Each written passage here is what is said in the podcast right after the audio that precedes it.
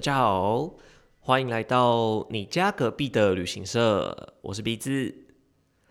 今天呢，呃，大家会发现就只有我，对，因为我最近刚好比较忙一些，那目前还没有找到就是呃来上节目的来宾哦。那想说没关系，那我们还是呢一周我们还是有一个时间，那想说跟大家呃聊一聊呃旅游产业啊，或是最近这旅游相关的一些事情哦。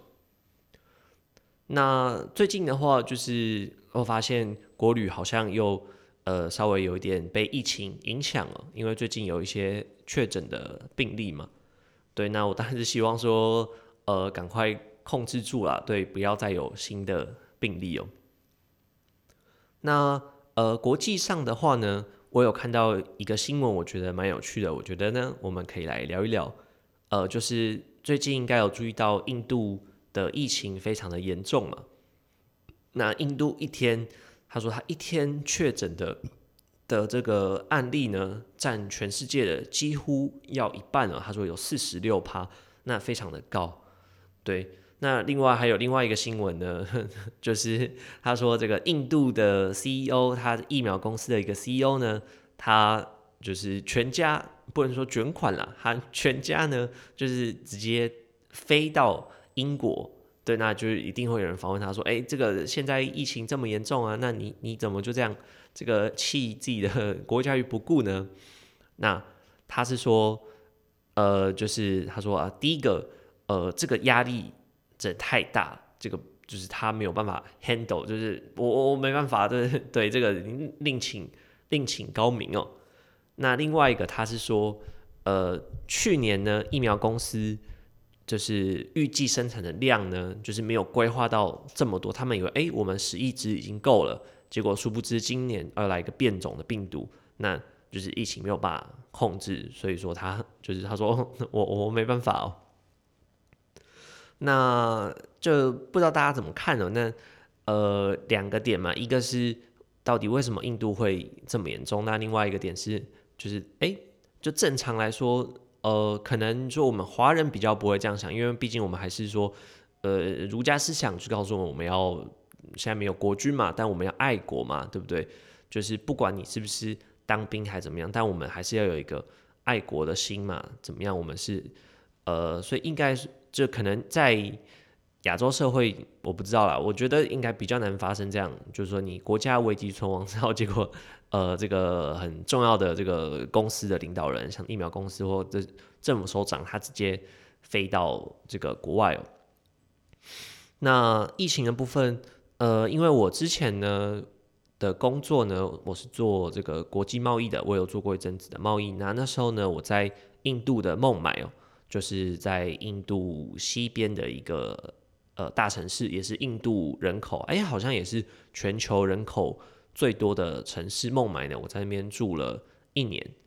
对，那因为就是住在那边，当然又跟旅游的感觉是不太一样。如果大家有去印度玩的话，应该其实也不用住了。但是旅游，你大概旅游去个几天呢，你就大概对印度可能会有一个但蛮基本而且印象深刻的一个印象。对，所以。呃，我大概能理解说为什么呃武汉肺炎会在印度传染的，就是说扩散这么快，然后是基本上是势不可挡。那第一个我觉得呢，就是在跟朋友聊天，开玩笑说，印度本身病已经很多了，它那边有有什么这个疟疾，然后有各种肝炎，然后什么霍乱，对，就是很多已经在呃开发中或者开发国家都已经完全。呃，根治或者说很难出现的疾病，在印度还是很多。那再来就是他们的环境哦，大家就是说看，就算没有去过印度，因为其实呃，台湾去印度旅游的人，在过去还可以出国的时候，其实算没有很多的。那时候我们觉得，哎，未来应该印度是一个不错的市场。但其实跟团自由行一定就相对更少，因为自由行非常的困难。那跟团的话，以这个跟团的比例来说，去印度，印度你看印度国家这么大。但其实去台湾去印度玩的人非常少，可是我们从呃新闻啊，我们从这个网络大概都会觉得说，哎，印度好像第一个就觉得刻板印象，就说呃他的呃强奸是不是做就是很很严重，就是很女生那边很危险。那第二个呢，就是他说，呃，印度这环境很脏乱啊，然后就街道都是垃圾啊，路上有牛。那我自己住在那边住一年，我觉得，嗯，第二个真的是是真的，就是印度，因为我是住在孟买嘛。那孟买虽然不是它的首都，但也是它的大城市，因为第一个孟买有宝莱坞，宝莱坞的总部就像就是好莱坞它总部在的位置。那宝莱坞呢，它也是在孟买。那孟买也是非常这个商业非常发达一个城市，它那边有非常多就是金融业，然后很多贸易的公司，很多这种都呃就是会公司或者是分公司设在孟买。那第一个还有一个原因嘛，因为孟买它有一个港，对，孟买是靠海，它在印度的西边，它有港，那有船进来，你当然就是这个贸易会非常活络。那这样的一个地方呢，可我不得不说。它整个环境还是 还是稍微就有点脏乱哦。那像我那时候呃住在一个地方叫做 On Daily East On that list，它大概是在孟买的中间。孟买不大，孟买的面积大概是六百平方公里左右。那大家想台北市多大？台北市是两百七嘛？对，那孟买的话六百，大概就是两个台北市。再大一点，比新北市还小。新北市还有个，我记得有一千多吧，对，一千多，快两千吧。对，就是台北就两个台北市哦。可是孟买，你看人口有多少？孟买的人口呢，在二零一八统计呢，哦，这是我刚就是 我刚录之前 Google 的。但 anyway，大家应该会有印象吧？就是孟买的人口非常的多，他孟买人口在二零一八统计的时候呢，有两千万呢。对，那么跟台湾。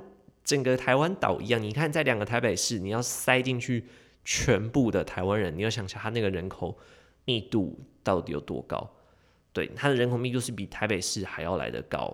孟买是全世界人口最多的城市，那你看我们住在台北都觉得已经上下班时间都已经这个车水马龙，然后觉得啊，大家大家就是没有地方住啊，觉得这个生活很拥挤啊。对，上礼拜 入纽西兰就好想去 纽西兰玩。但 anyway，你看孟买这个地方，它是比台北市还要再拥挤好几倍的。那这么拥挤的地方，然后又这么穷，那当然很多人其实他是无家可归，无家可归，然后路上也真的是相当的脏乱了。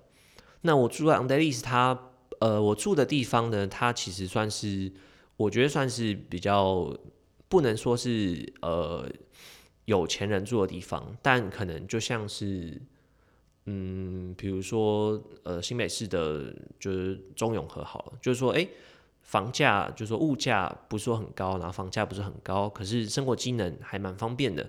那那边呢也有捷运，但它不是最精华，它可能不是，呃，不是信义区、大安区，不是这个天母北投这种精华孟买的精华区，可是它是算中间，哎，交通蛮方便。我住的地方，我走路，嗯，十分钟吧，十分钟算很近哦，对，就有捷运哦。所以它算是还在孟买算还中中上的一个地方，可是我出去哦，就是路上第一个马路坑坑巴巴，第二个就是到处都是垃圾。那你说有没有牛？有没有动物在路上？哎，真的有，真的真的会看到。那有些我我真的比较不能理解，呃，他们觉得牛是神圣的，可是他就让牛在路上走来走去。那有些就在翻垃圾，那也没有人去管。那有些就是感觉看起来就。病黄肌肉的牛在路上走来走去哦，对，所以它的环境是很拥挤。那当然人多就会制造很多很多垃圾嘛。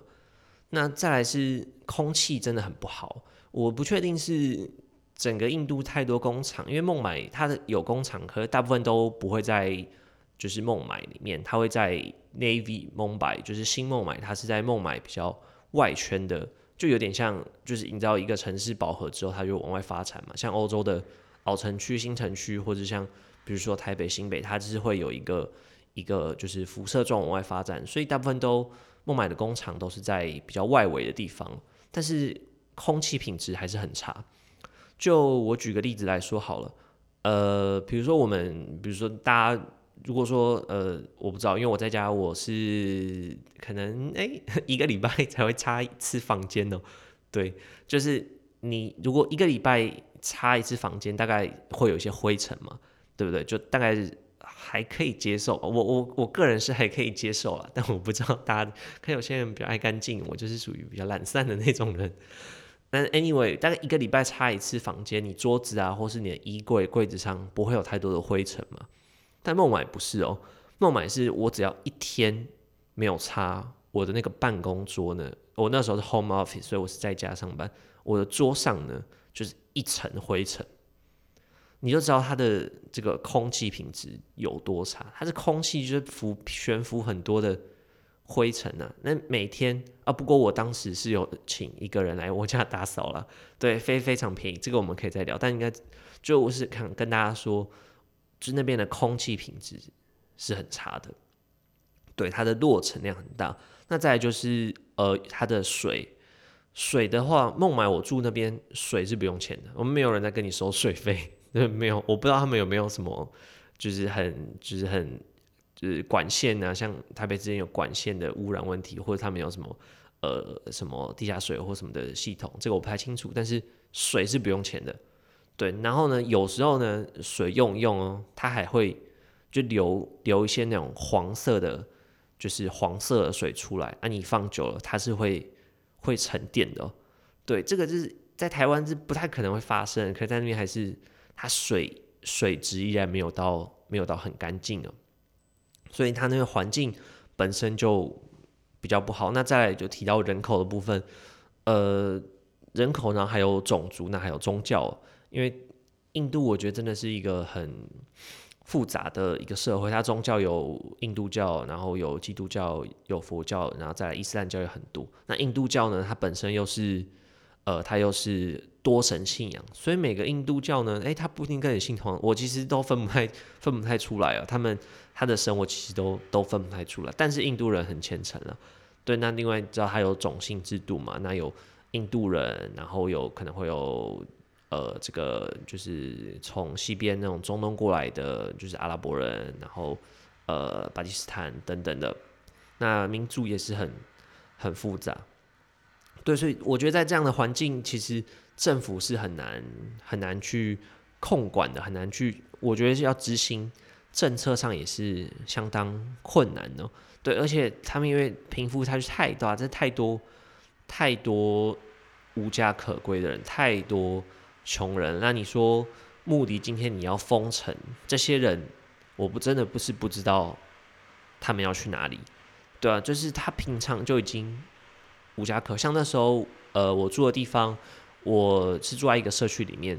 那我要出去，比如说呃超市，呃附近我有有一个蛮近的超市，在社区外面有一个那种类似可能 顶号超市那种的超市，对，那蛮便宜的。那我走过去蛮近的。可是如果今天我要去银行，对我要去银行，那我要去做捷运，我就要再走，大概走十分钟，走到呃它的大马路上，走到这边不知道为什么 放鞭炮，今天是什么节庆吗？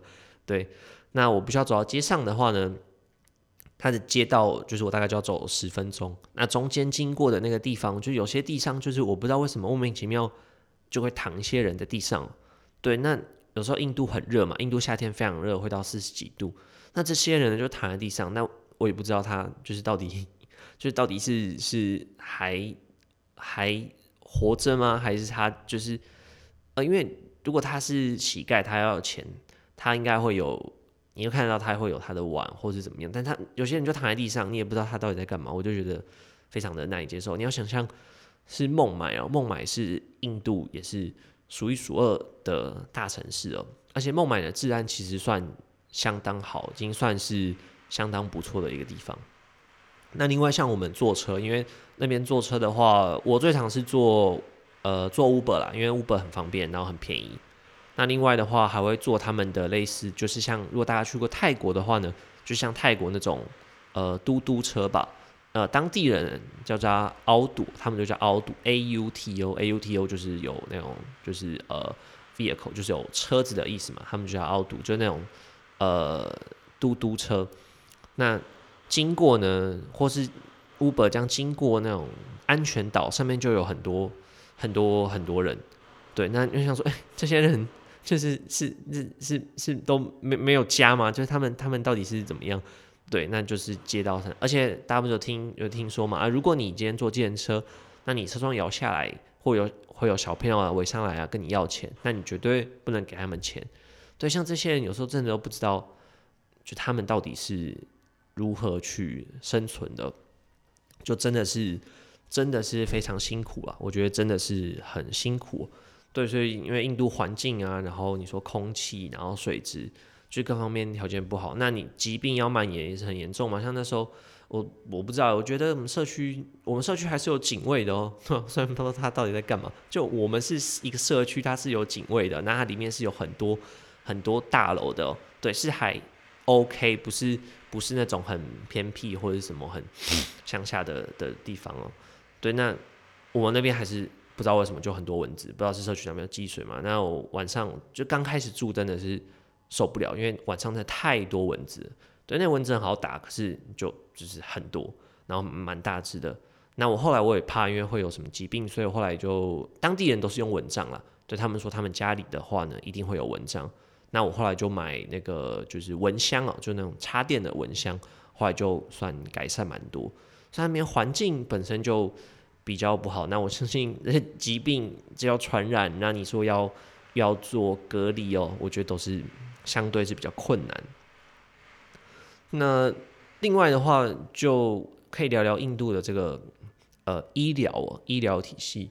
那呃，就我自己的经验呢，因为去印度你很难不看病嘛，所以看了不知道会不会会不会好，然后看得更严重，但。我自己的经验呢，因为我刚去印度的时候，前三个月我就是我有生了一个很严重的病，应该是去的第二个月吧。就我前面两个礼拜是住在饭店，那后来我找到房子之后呢，我就是搬到我住的这个社区里面，那就开始有点水土不服。对，那我就生了一个很严重的一个肠胃炎，就是你一直一直发烧，然后上吐下泻，然后没有办法进食。对，然后很不舒服。那时候我真的快受不了，想跟老板说，可不可以让我回台湾？那因为我后来有撑住了，但那时候中间啊，刚好我又遇到，应该是十月吧，十月中，呃，印度有一个他们的过年的，该是叫做 Diwali 吧，对他们一个印度的过年的年假，那放很多天。那我同事就放假了，那我就一个人在家，也没有人帮我。那时候刚去，刚搬过去第一个月，根本就。人生地不熟，然后都在放假。对我后来真的是，我本来撑的很不想去看医生，后来真的受不了，我就按隔壁的那时候住在二楼，按隔壁的那个门铃。对，那就有一个印度的一个妈妈妇女，他们就好心的跟我说啊，你可以去哪边？我就跟他说我真的很不舒服。对，那其实印度印度人英文都蛮好，讲英文他们都可以通。那我就跟他说，那呃，请问哪边 有有诊所？我要看医生。对，那就跟我说哦，哪边哪边走。然后我就照他走。那他介绍我去的是一个他们那种很传统的那种的那种小诊所，就有点像可能我我不知道大家的这个这个年纪哦，那我相信应该很多人都比我年轻。但好，反正呢，他有点像呃小时候看病的诊所呢，他开的那种药。那以前的药呢，它是就是包在一个纸里面，它可能是一颗一颗弄出来，对。然后以前可能还没有那种自动的药袋的机器，它是包在那种纸里面的，就药。医生就是开好，那那个药剂师把它挑好之后呢，他把它放在就是呃纸包在纸里面，然后就是给你。那我去的时候呢，他也是这种很很传统的这种 诊所。那我觉得很恐怖是，他就把药直接丢在那个柜台上。对，想说，嗯，你你你你你有洗手吗？就是你的柜台有消毒吗？他就把药就丢在柜台上，然后呢，就哎，然后那个护士怎么看到就哦包一包包一包，然后拿给我。对，然后就没有什么处方签，反正他就是一张纸上面随便写一写，那就给你。然后觉得 这个药是可以的吗？对，那后来就吃了，好像我觉得没有什么改善，搞不好更严重，忘记了。后来就就就没有用，我就我就不敢再去了。然后后来我发现，哎，我家对面有另外一间看起来比较干净的诊所，但是因为他那个医生呢，他每天下午才看诊嘛，他好像是一个女医生。那好像才看不到几个小时，可能一天只看四个小时哦。他下午才开一点才开，那可能看到五六点，因为他可能早上有小孩啊，那晚上接小孩等等的，那就是一个很很 freestyle 医生，一天只看四小时，然后一个礼拜也是休休一两天，但是他就比较干净，然后他英文讲的也比较就比较可以沟通。后来我就去看，他有开药给我之后呢，那就有比较好。所以说我后来呢有生病哦，我都去那间看，对我都去同一间看了。那确实那个他是，我觉得他开药是比较是比较有用的。那医大医院的话呢，就是我在印度一年出差蛮多次哦，就是在孟买，好像没有看到。呃，就觉得好像那种大医院不是很多了。那那时候我有问过同事，他也说也不建议去，真的没有很严重。他对他来说没有很严重的，是不会去大医院看，因为大医院看很贵，因为印度没有健保。那另外就说到这个医疗费用，我觉得也是这个印度医疗的一个问题啊。为什么这么多人没有办法根治？但你说没有病床啊，没有氧气等等，这是问题嘛？但我觉得一个很重要问题就是没有钱，因为他们的。就是看病对他们来说还是太贵了，因为他是没有不像台湾有健保的，呃，有统计过印度人要负担医疗费用是百分之九十哦，八十九点多，就等于是几乎你看病的费用，这些药啊，这些费用呢都是要就是病人自己付的。那再来是印度的药很贵，对，就是我我看病的话，呃，大概看一次差不多是。五百卢比左右，那那时候对美金的汇率是六十多，大概换台币五百卢比大概是两百五十台币。对，那这个是包含有开，诶，包含有开药吗？呃，好像包含有开药，差不多五六百是包含包含药的。那换台币可能三百块，那对我来说就也还可以接受。可是以印度的这个消费水平来说，对他们来说已经是很已经是就是非常。高的就是已经算蛮高的一个支出哦，他没办法，不太可能，一般人可能没办法，就是很频繁的去看医生哦。那你说这种住院，像 COVID 来听，他如果真的要隔离要住院的，去医院住院，那消费对一般来说一定都是非常的高的。所以我觉得就是呃，这个医疗费用过高。那另外还有他的药的话呢，印度其实有非常多非常多的。非常多大的药厂，不管是国外这边设厂也好，然后印度本身自己的就是药厂，医药也是非常的发达。可是就是有有统计说，哎，药厂卖出的药到消费者手中呢，就是它可能进货成本三分之一，可是卖出去就变三倍哦。对，那当然就就会对这个印度人来说，就是这个药很贵嘛，那可能有些人就会选择，那我不去看，或者我我就是少真的很严重才去看哦。那这也是印度很很大的一个问题，所以就是很纳闷印度明明这么多大的药厂嘛，像那时候我们是有卖给很多药厂嘛，什么一些什么 Hetero 啊，然后什么 Sun Pharma，就是非常多那种就是大药厂，可是他们的医疗费用还是还是很高。那另外的话，穆迪好像后来还有提出一个穆迪健保，穆迪 Care，就是穆迪穆，我觉得这个名字取得很好。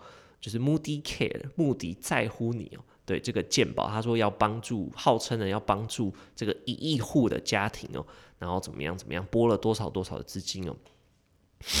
但我自己是觉得呢，这个穆迪，他当然，我那时候他的形象在印度人来说还是非常好，大家还是很挺他，因为穆迪他自己是他说他自己小时候很穷，然后他是从这个这个那个叫什么？呃，有一个印度有一个邦哦，它是非常多那种商人出来的那个邦，我一一时忘记了名字。对，他说他也是这样一直很努力哦，做做生意，然后这样慢慢的就是，他说他以前也是很低种姓的，慢慢爬到中年，所以大家会很挺他。那目的很强势，他有一个强人的一个风格，所以大家会很挺他。那他很喜欢喊口号，他很喜欢。就做出很多就是很 跌破眼镜政政策，像我那时候就经历过，呃，印度换钞的政策嘛，他是一夕之间呢，就是没有告知，他就是把两千元的卢比，然后一千元卢比全部取消，那全部最大好像是变五百吧，对，就是换钞政策，为了打击黑金哦。那他另外。那后来成效，嗯，好像是不太好了。对，就是说有钱人早就早就有办法那个了，就是他把钱就是洗掉。那真的打击到呢是那些没有办法存款，就是一些穷人啊，就是没有没有办法开户，没有身份，那钱都存在家里，那一瞬间变壁纸。对，然后 anyway，那另外那时候还有我还有听过目的一个政策，他就是因为他说哦要推进环保，所以他就是一夕之间呢，他就取消，因为大家知道超市啊什么都会用。塑胶袋嘛，他就取消塑胶袋的政策，就是哎好，从到几月几号开始呢，那塑料袋就不能用了。可你推行这样的政策，你没有一个配套措施，你没有先告知，像台湾一定都会先，比如说哎试试营运多久，那之后呢会开始罚钱，他没有，他就是告知你以后用不行，我就罚你钱，他就是很强硬的执行这些政策。可是我觉得他都没有很好的配套措施，那你看。他这样子做的话，那你今天一个公司、一个超市、一个商家，我买了一定会有塑胶袋的库存嘛？那我怎么办？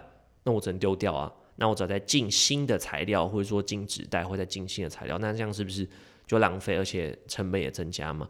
那第二个是这些塑料袋的这些工厂或这些厂商，就是那做这些人怎么办？就不知道。但他的政策，他就是他今天要执行，他就会很强烈的执行。但是人们会怎么做呢？诶，不知道。那效果呢？诶，不知道。对，但他口号会喊得出来。好了，我我没有不喜欢目的，但这是看看印度的状况，其实呃真的不是很好。因为像我那时候在印度的时候，的汇率是比对美金是一美金可以换六十左右，六十后来一直陆续贬了。我离开的时候大概已经贬到六十四了。对，可是像我今天一查呢，已经贬到七十几了，就等于是大概贬了。贬了将近，如果从六十到七十四的话，将近是四分之一，四分之一很恐怖，四分之一是二十五帕，二十五帕就等于是你的东西过了几年之后呢，涨了四分之一，变成一点二五倍，就这样的，我觉得这样的就是通货膨胀是蛮恐怖的，但不知道为什么它可能就一直没有办法抵挡这个，哎，照理说美金应该应该今年我没有关注整个，就是说。持续卢比的走势，但是理论上美金今去年到今年应该要是蛮弱的才对，因为美国大量印钞嘛。对，美国大量印钞，照理说美金，你看美金对台币现在已经 贬到一个一个不行哦。所以我觉得印度它真的是本身问题就已经很多，那又遇到屋漏偏逢连夜雨哦，又遇到了 COVID nineteen，那所以我说。就是大概可以理解他们为什么会这么严重，然后完全管制不住。那他一到这种，他的就是疫苗公司的 CEO 都要就要临阵临阵脱逃，就大概我可以理解。那当然，我们还是希望说，哎，赶快他希望透过其他方式，不管是封城也好，或是有其他国家捐助一些物资，赶快把疫情控制下来啊。不然，印度其实 就是还蛮适合旅游的一个国家哦。好。那今天呢，就稍微浅谈一下，对，那因为我在印度住了一年呢，所以我想说，其实也蛮多可以跟大家分享的。只是我不知道说这个，因为过去都是呃，我们都是找找一些来宾啊，找一些我的同业或是我的朋友啊，被被我这凹来的，对，那就是我说哎，如果有听的话，我真的很感谢来上节目的这些我的朋友，然后这个这个同事哦，对，那可能之后的话，我们还是。会以这样的形式，但今天想说，哎，那我自己来跟大家分享一下，不知道大家觉得怎么样？